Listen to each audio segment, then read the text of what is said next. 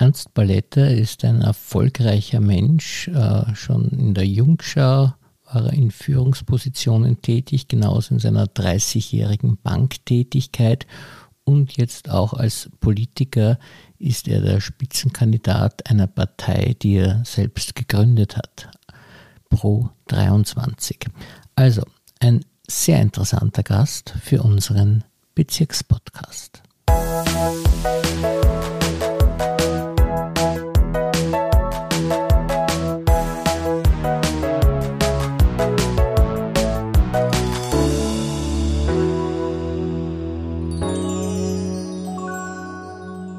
Herzlich willkommen, lieber Herr Balletter, und vielen Dank, dass Sie sich für uns Zeit genommen haben. Danke für die Einladung. Ja, ich äh, kenne Sie ja schon wirklich auch sehr, sehr lange, also man kann sagen aus Kinderzeiten eigentlich. Mhm. Und äh, Sie sind eine, eine lokale Größe in Mauer gewesen und von ganzen Generationen von Kindern verehrt. Und das war geschuldet Ihrer Funktion als Jungschauführer. Wie haben Sie denn das erlebt? Das hat begonnen mit dem Jahrgang äh, 1960.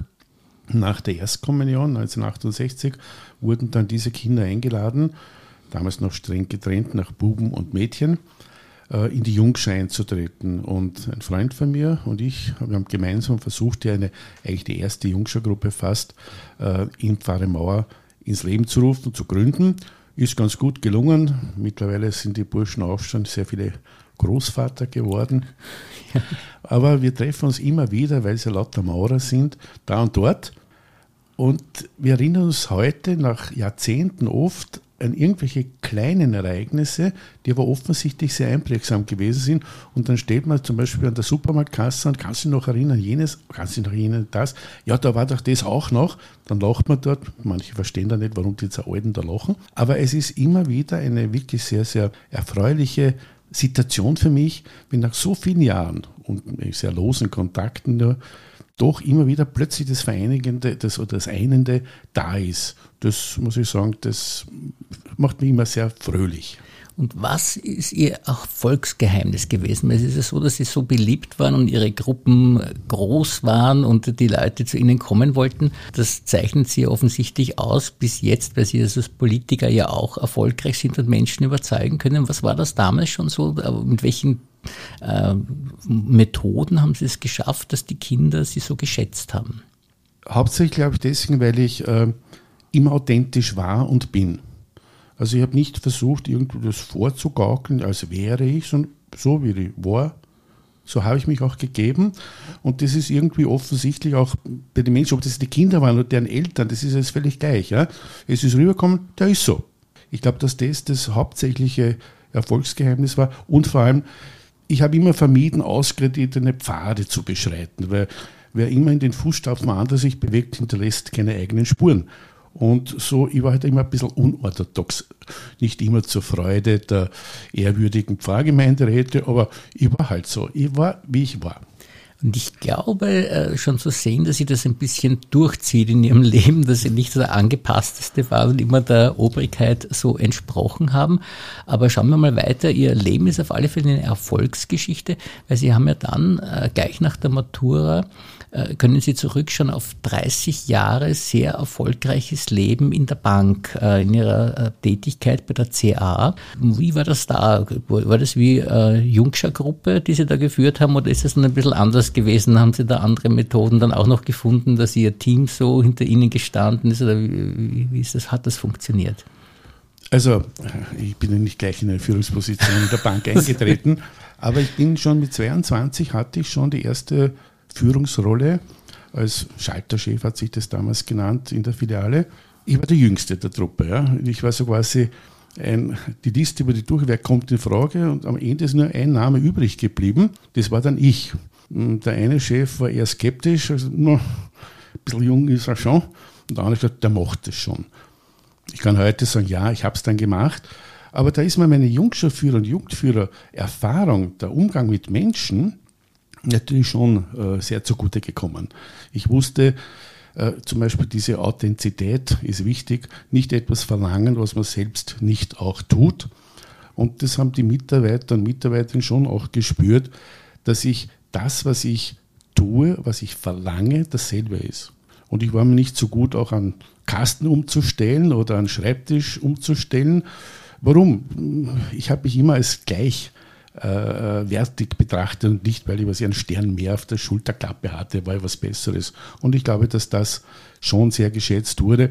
Ich hatte das Glück, äh, dass der Erfolg normalerweise auf meiner Seite war, obwohl ich durchaus ein Quer- und Vordenker war und nicht unbedingt angepasst. Aber das hat sich dann schon auch an den höheren Stellen herumgesprochen, wenn es mal um was Ausgefranstes gegangen ist oder wenn es mal um etwas nicht Übliches gegangen ist. Na, fragen wir mal den. Und so habe ich einen gewissen Ruf mir erworben und habe immer wieder herausfordernde Aufgaben hm, übertragen bekommen, die ich Gott sei Dank erfolgreich gemeistert habe.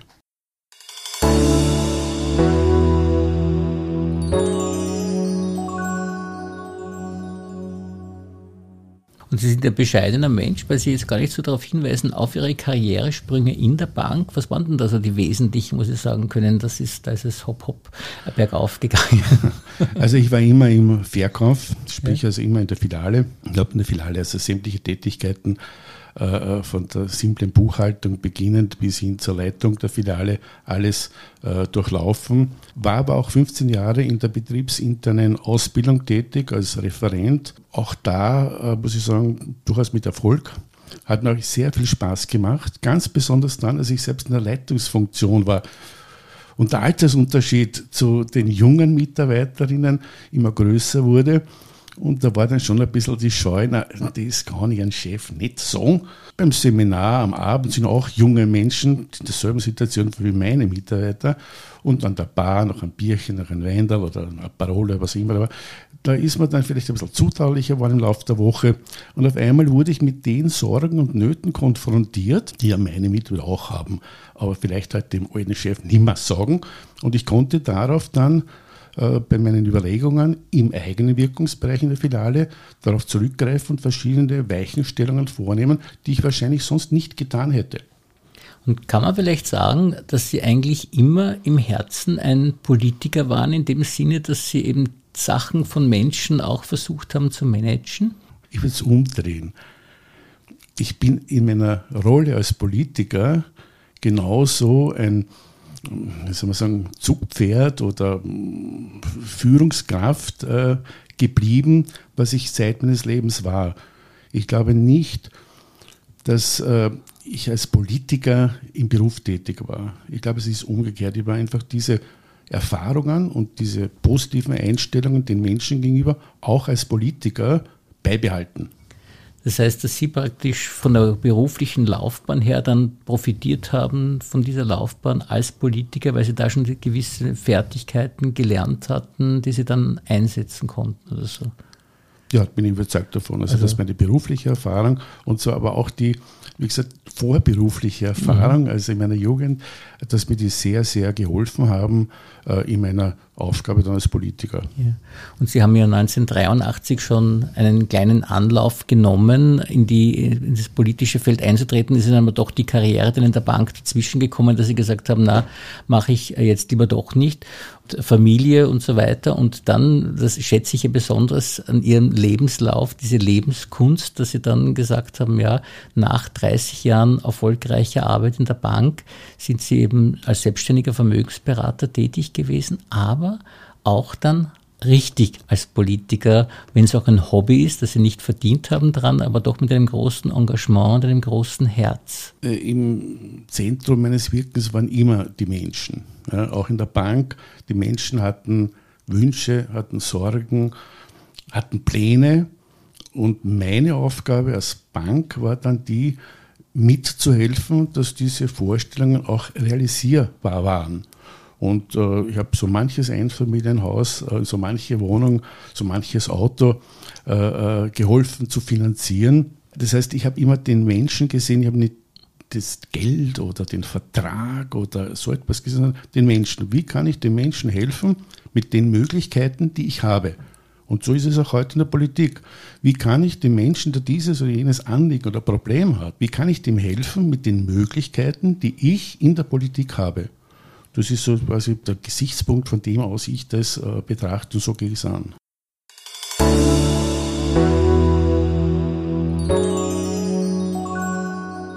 Sie haben ja bei der ÖVP da begonnen als Bezirksrat. Wenn Sie jetzt zurückschauen auf diese Tätigkeit, die glaube ich bis 2016 war oder 2015 so ungefähr? Ich war von 2005 bis 2016 für die ÖVP, für die ÖVP in Leasing tätig. Das war angefangen als Bezirksrat, dann war ich äh, Bezirksvorsteher, Stellvertreter, dann war ich äh, Clubobmann der Bezirksräte und habe mich dann im April, was ja, April 2016 von der ÖVP getrennt, weil die Kompatibilität zwischen ÖVP einerseits und Paletta andererseits nicht mehr gegeben war. Ja, also Sie sind einer gewesen, der immer seine Meinung vertreten hat, sowohl in der Bank als auch in der Politik dann, wahrscheinlich auch bei der Jungschau, nicht? Weil da haben Sie ja auch nicht immer das gemacht, was man von Ihnen vielleicht von den Obrigkeiten verlangt hat, aber Sie haben gesehen, es funktioniert gut und es passt gut.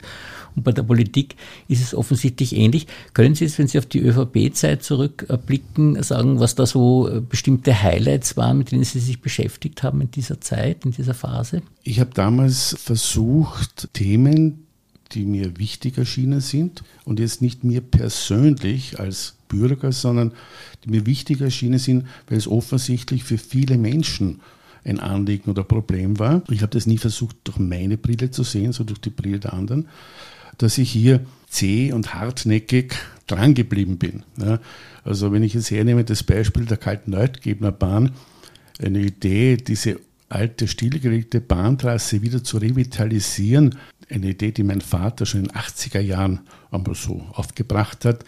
Damals wurde sie kurz aufgegriffen und dann verworfen, geht nicht. Ne? Ja, äh, wenn einer sagt, es geht nicht, dann ist das für mich so quasi wie der zusätzliche Treibstoff sagt, das werden wir schauen, ob es nicht geht. ja. Ja.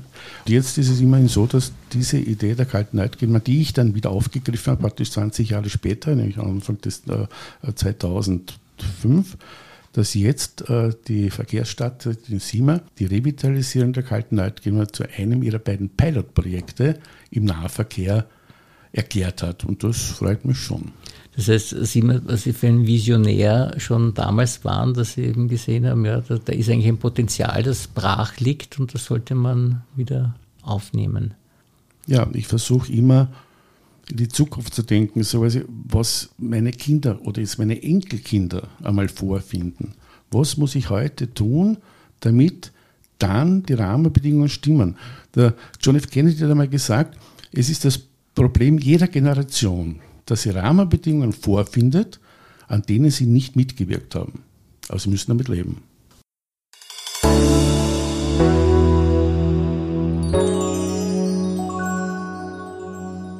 Jetzt kommen wir schon zu Ihrer äh, politischen Laufbahn jetzt für Pro 23. Was sind denn da äh, die wesentlichen Dinge, wo Sie jetzt sagen, das, sind, das ist mir besonders wichtig, das möchte ich jetzt umsetzen in nächster Zeit? Das Motto von Pro 23 lautet für ein lebenswertes und zukunftsfittes Leasing. Ursprünglich als enkelfittes Leasing heißen, aber das auch zukunftsfittes Leasing was das äh, Gleiche äh, ist eigentlich. Was nicht, das Gleiche ist, aber vielleicht ein bisschen weiter greift, ja. nicht nur die Enkel, weil es betrifft ja meine Kinder jetzt zum Beispiel auch noch, nehme ich ja, an. Und ne? die Urenkel auch noch, ja. Und dann eben die Urenkel auch, ja. Es geht darum, und da sind wir jetzt gerade in dieser Zeit, wo das das heiße Thema ist, die Nachhaltigkeit, die Entwicklung unserer Welt. Ich glaube, es ist unbestritten, dass die Ressourcen, die wir äh, verbrauchen, das mehr ist, als uns zusteht, von der Generation her gesehen. Und da geht es darum, was können wir tun, an welchen Rädchen können wir drehen, um das zu verbessern.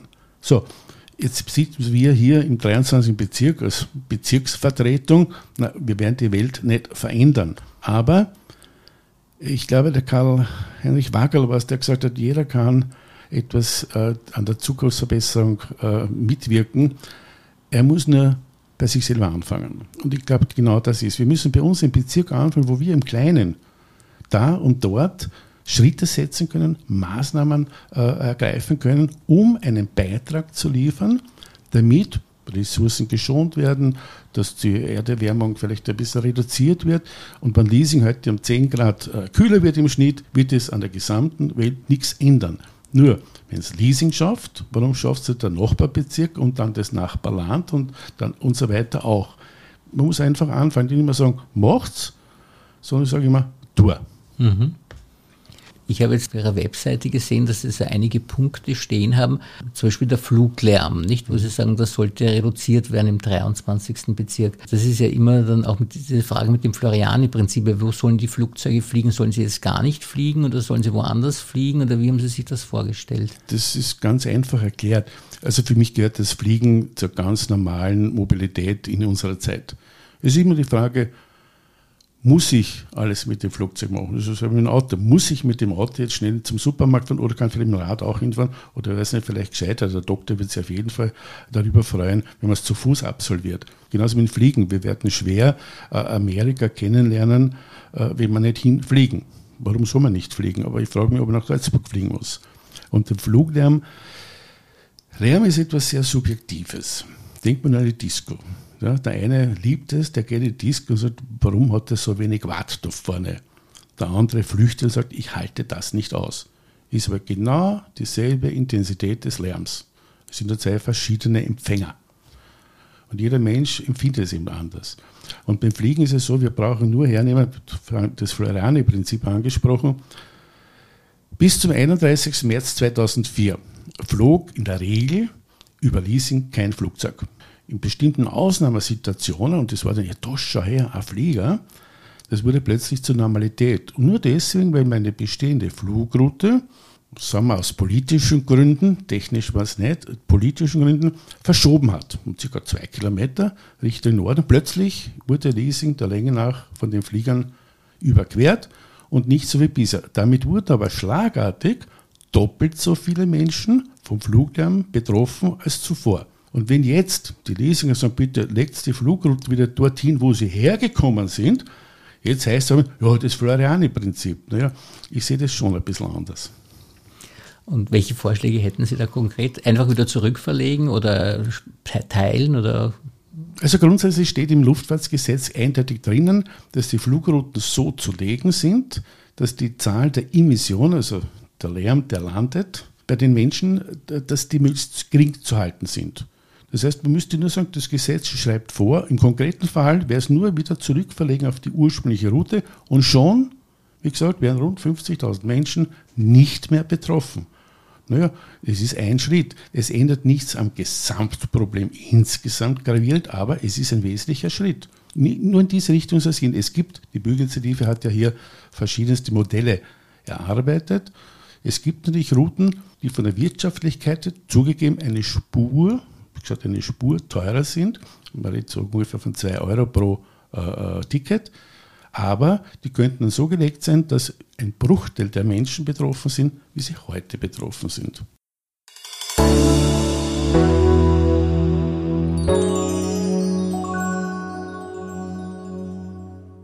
Dann haben Sie auch in Ihrem Konzept drinnen, dass Sie überhaupt die Infrastruktur verbessern wollen. Da haben Sie jetzt aufhorchen lassen mit dem Citybus, den Sie äh, hier installieren wollen in Mauer. Ja. Äh, nehmen wir jetzt den oberen Teil von Mauer mal her. Ähm, da wurden in den hauptsächlich 60er Jahren sehr viele Häuser gebaut. Es wurde auch am Ende der Langegasse eine riesengroße Wohnsiedlung gebaut. Aber der nächste Bus ist bereits in der Kaserngasse. Das heißt, für viele, die dort leben, in diesem, also oberhalb der Kreuzberggasse, nehmen wir es ungefähr mal als Bereich, die würden heute gerne ihr Auto stehen lassen, weil sie sagen, ich fahre nicht mehr gerne in ein Auto, bin ich schon sehr betagt, aber ich habe keine Alternative, weil ich komme den Berg nach dem Einkauf, hinunter geht es vielleicht noch, aber hinauf schaffe ich es nicht mehr, noch dazu bei den Einkaufs. Was mache ich? Muss ich mit dem Auto fahren? Wenn dort ein Bus, und das ist ja ein Citybus, ein kleiner Bus, der flüstert durch die Gegend, wo ein PKW fährt, fährt der auch, er braucht keine überbreiten äh, Straßen, er braucht keine extra großen Kurvenradien und er ist unhörbar und umweltfreundlich ist er ja obendrein. Also ein PKW, der vorbeifährt, macht mehr Lärm und äh, verbessert die Luft mehr als dieser Citybus. Nur sitzen da vielleicht 20 Leute drinnen. Und das ist die Idee. Nur in dieser Diskussion zeigt sich wieder, wie wichtig es eigentlich ist, äh, dass Politiker auch da sind, weil hat sich eine Dame bei mir gemeldet, der Post, was brauchen wir da oben einen Citybus? Da gibt es eine Einfamilienhäuser. Nur sie redet von 200, vielleicht 250 Metern der gesamten Buslinie. Den Rest blendet sie aus. Umgekehrt kommen unheimlich viele äh, Rückmeldungen. Gott sei Dank, endlich, das wäre eine Alternative für mich. Da komme ich wieder zum Beispiel zur Wotrupper Kirche, weil das schaffe ich nicht mehr. Und Autofahren traue ich mich nicht mehr. Für diese Menschen ist das natürlich ein Angebot. Und ich sehe das ganz einfach. Der Citybus, der steht irgendwo in einer Garage. Ja? Äh, nehmen wir den, probieren wir es einmal, ein halbes Jahr, ein Jahr und nachher evaluieren wir. Ist das Angebot richtig? Dann haben wir eine echte Basis für die richtige Entscheidung für die Zukunft. Da können wir investieren in fixe Haltestellen, bis dann stelle halt fünf, sechs Haltestellen provisorische Tafeln auf. Das kostet nichts in dem Sinn. Aber wir haben dann eine echte evidenzbasierte Entscheidungsgrundlage für die Zukunft. In welcher Frequenz sollte der Ihrer Meinung nach fahren, dieser Bus? Das müssen dann die Experten, äh, erst muss die genaue Linienführung noch festgelegt werden und da ist nur eine Gasse vorher abbiegen, kann schon wiederum äh, Wesentliches bewirken. Ich bin jetzt ein paar Mal abgefahren, immer genau in der Geschwindigkeit, auch mit den durchschnittlichen Haltezeiten in den Haltestellen und ich gehe da aus von sechs, vielleicht sieben Haltestellen. Äh, dann würde man es schaffen, einen 20-Minuten-Rhythmus. Das heißt, alle 20 Minuten würde der Bus kommen. Aufgrund der Kürze der Strecke, sind sechs Kilometer fast genau, würde es eigentlich in eine Richtung auch genügen. Ja, man kommt in relativ kurzer Zeit dann wieder zum 60er, zum 60a, da hat dort dann die äh, schnelleren Verkehrsmittel auch als Anbindung weiterzukommen. Aber viel wichtiger in der Frage ist mir eher das, dass man wichtige Einrichtungen, die Einkaufsstraße, Gesselgasse, Maurer Hauptplatz, die ganzen Ärzte, Ärztezentrum, dass man die Wottruber Kirche, äh, dass man all das erreichen kann, ohne auf das eigene Auto zurückgreifen zu müssen. Wie gesagt, das ist ein Vorschlag, ein Versuch. Das Echo gibt mir eigentlich recht. Das ist ja nicht auf meine Mist gewachsen. Das gibt ganz ehrlich so. Das ist einfach das Ergebnis von vielen Rückmeldungen, die ich in der Vielzahl von Gesprächen, die ich heute hier in Mauer geführt habe. Und das war am Ende, wir brauchen da was. Und deswegen habe ich diesen Antrag gestellt.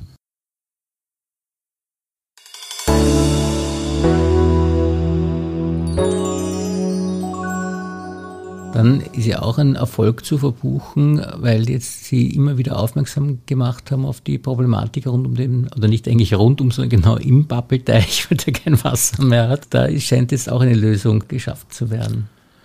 Ja, hier hat die Zähigkeit äh, äh sich wieder mal bewährt. Ja, mein Gott, wie heißt es, Mauer liegt am Pappelteich und rundherum liegt Österreich.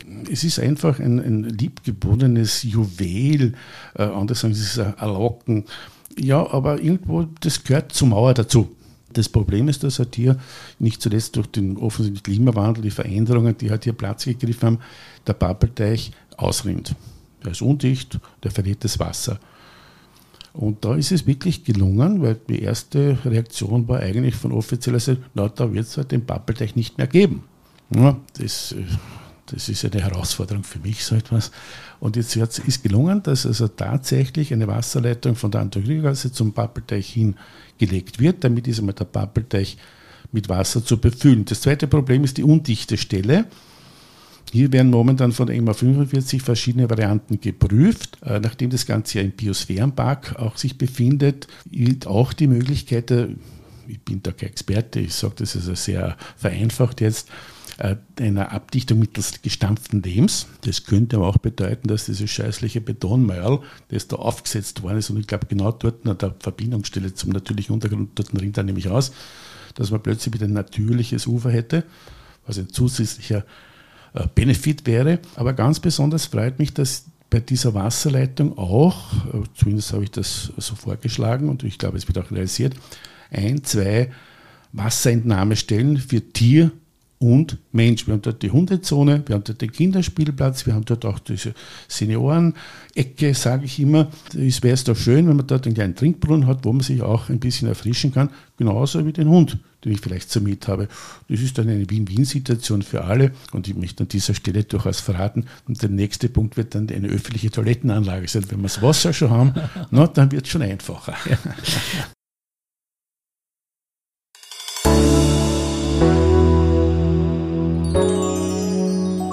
um Sie noch besser kennenzulernen, ein paar Fragen aus unserem Fragebogen. Was ist denn Ihre Lieblingsmusik? Da bin ich etwas hängen geblieben bei den Roaring Sixties mit so leichten Aszendent in die 70er. Und äh, sind Sie, äh, um es kurz zu fragen, Rolling Stones oder Beatles? Ich war ursprünglich war Beatles-Fan. Ähm, Im zunehmenden Alter bin ich eher auf die härtere Stones-Welle. aber meine Lieblingsgruppe sind eigentlich andere, nämlich, äh, kennt kaum einer, nämlich Dave D., äh, Dossi, Biggie, Mick and Ditch. Die haben einige ja, ordentliche mh, Stückeln komponiert und äh, produziert. Die höre ich am liebsten. Ja. Na, dann werden wir dann gleich reinhören nachher. Film, gibt es einen besonderen, der Ihnen am Herzen liegt? Äh, da gibt es viele Filme, die man durchaus, aber ein Film, der hat mich ein bisschen beeindruckt, das war High Noon. Mhm. Also mit Gary Cooper und der ja. Chris Kelly, weil ich glaube, dass in dem Film eigentlich ganz gut herausgearbeitet wird, äh, dass da hier ein Mann einfach seinem Auftrag treu bleibt. Ja? Er lässt sich nicht beirren und äh, es zeigt auch so deutlich die mangelnde Zivilcourage der anderen, ja, ihre Mache und die Hilfe und selbstverständlich, wie sie dann herausstellt, dass der äh, äh, äh, Gauner oder Verbrecher tatsächlich, jetzt kommt bei uns plötzlich alle weg. Und als es dann wirklich ganz, ganz eng wurde und sein Leben in Gefahr war, dann hat seine Frau, und das zeigt wieder Liebe, Loyalität, obwohl sie ja äh, Quäkerin war, also Gewaltfreiheit und Pazifistin, hat sie zum Gewehr gegriffen um ihren Mann, ihren Geliebten, das Leben zu retten. Und das auch, das finde ich ganz gut heraus. Mhm. Ja. Das, äh, äh, äh, ja, den haben wir immer wieder angeschaut. Schöne Geschichte, ja.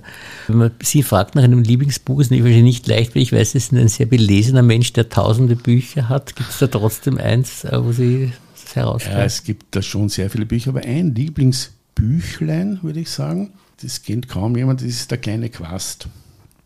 Der kleine Quast, das ist ein Büchlein, das soll dazu dienen, um den nachfolgenden Generationen zu vermitteln, warum habt ihr damals bei dieser Nazi-Geschichte mitgemacht? Und das geht um einen jungen Burschen, Jahrgang 24, vom Jungfern, vom deutschen Jungfern, HJ und so weiter, bis hin zur Wehrmacht. Und da kommen immer wieder, wie es erlebt hat, was da passiert ist, aus seiner subjektiven Sicht. Und dann immer die Frage vom Autor, wie kam es dazu? Wie fühlten Sie sich dabei? Ja? Äh, haben Sie an das gedacht, jenes gedacht. Und das arbeitet das, glaube ich, sehr gut heraus. Und es endet auch ähm, eigentlich eigenartig, es ist schon nach dem Krieg, und dieser traumatisierte junge Mensch ist unstet äh, immer wieder Zufallsbekanntschaften. Und wenn er in der Nacht von seinen Albträumen geplagt wird und plötzlich aufschreit und so weiter, am nächsten Tag ist die Partnerin verschwunden, sagt, du spinnst. Ja? Und es endet damit, dass er plötzlich eine Hand spürte, streichelte, sagt, beruhig dich, ist alles gut. Und so endet dieses Buch. Und ich glaube, dass da schon sehr deutlich rauskommt, dass man einfach, wie Johannes Paul II. mal gesagt hat, man muss schon das Verhalten der Menschen immer vor dem Hintergrund der jeweiligen Zeit betrachten. Das waren damals andere Ideale. Und ich glaube, wir sollten gut überlegen, ob wir wirklich jedem etwas vorwerfen dürfen. Manchen müssen wir es vorwerfen. Mhm. Ja, und äh, von diesem ernsten Thema zu einem etwas fröhlicheren, gibt es eine Lieblingsspeise in Ihrem Leben? Ich habe immer gesagt Spaghetti, aber eigentlich ist es eine Lungenstrudelsuppe. Also Lungenstrudel, äh, noch ein Rezept meiner Mutter. Und meine, eine meiner Schwestern kocht das traditionell immer nach und das schenkt mir immer zum Geburtstag eine gewisse Menge von so Lungenstrudeln. Das ist nämlich sehr, sehr aufwendig. Und meine Frau hat diese Aufgabe gerne ihre Schwägerin abgetreten. Lokale, welche Lokale besuchen Sie besonders gern? Also wenn ich jetzt hier im Bezirk selbst bleibe, dann fühle ich mich sehr wohl beim Massimo in der Enderstraße in Mauer. Das, äh, ja, da fühle ich mich wohl. So ist es einfach. Schmeckt auch gut. Wenn ich ein bisschen weitergehe, dann gibt es hier in St. Egid den Blumentritt, Landgasthof Blumentritt, so in der Nähe von Marizell. Dort fahre ich sehr gerne hin, ist halt ein bisschen weit weg. Aber besonders gern haben, sind wir auch äh, in der Wachau in Weißenkirchen beim Heinzle.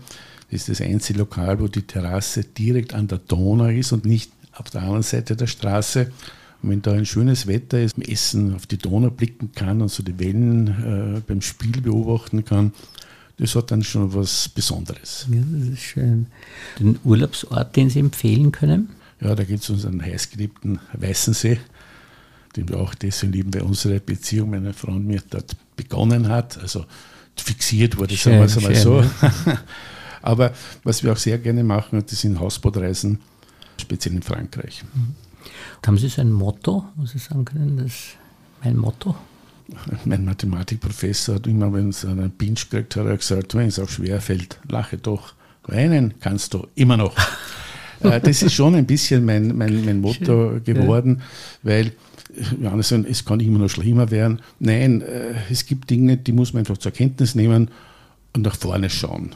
Ja, und nicht äh, jetzt verharren und so, sich selbst vielleicht bemitleiden, aus Fehler passieren, nicht nur bei Mathematik-Schularbeiten. Sie als Politiker weil viele sagen ja, ich möchte das nicht, möchte gar nichts, aber Sie werden wahrscheinlich eine haben wollen. Gibt es eine Schlagzeile, die Sie gerne lesen wollen, mal über sich? Ja, Paletta hat es geschafft, kalten Leutgin ist in Betrieb gegangen. Sehr schön. Gut, dann sage ich vielen, vielen Dank für dieses wirklich interessante Gespräch. Gern geschehen.